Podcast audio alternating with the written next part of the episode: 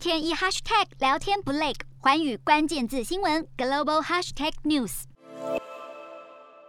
国内新增十三例本土感染，二十四例境外移入，没有死亡个案。美国新增九十多万例，疫情严重，让美国医疗体系快无法负荷。一家医院的医护人员告诉法新社，自 Omicron 肆虐美国以来，急诊室人满为患，所有医护人员都已精疲力尽。英国确诊数突破十万例，尽管疫情未减退，英国首相强生十九日表示，公共场所将不强制戴口罩，也不要求出示疫苗护照以参加大型活动。法国新增四十三万多例，世界卫生组织预测，到三月恐会有百分之五十的欧洲人感染 Omicron。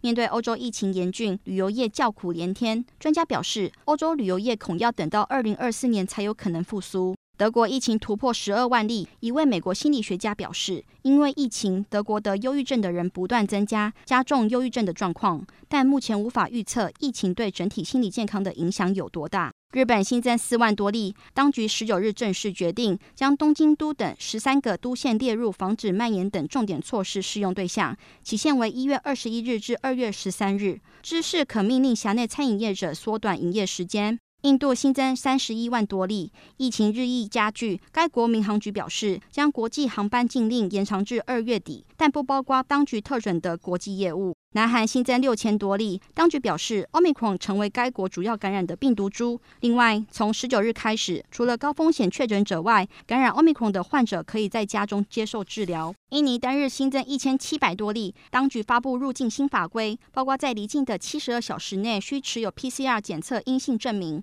另外，只有持单次访问签证或有限停留签证才可入境。中国新增六十六例。美国之音报道，中国清零防疫政策要求随时封锁疫情爆发地区，将继续拖累服务业就业市场，并拖延饭店餐饮业的复苏。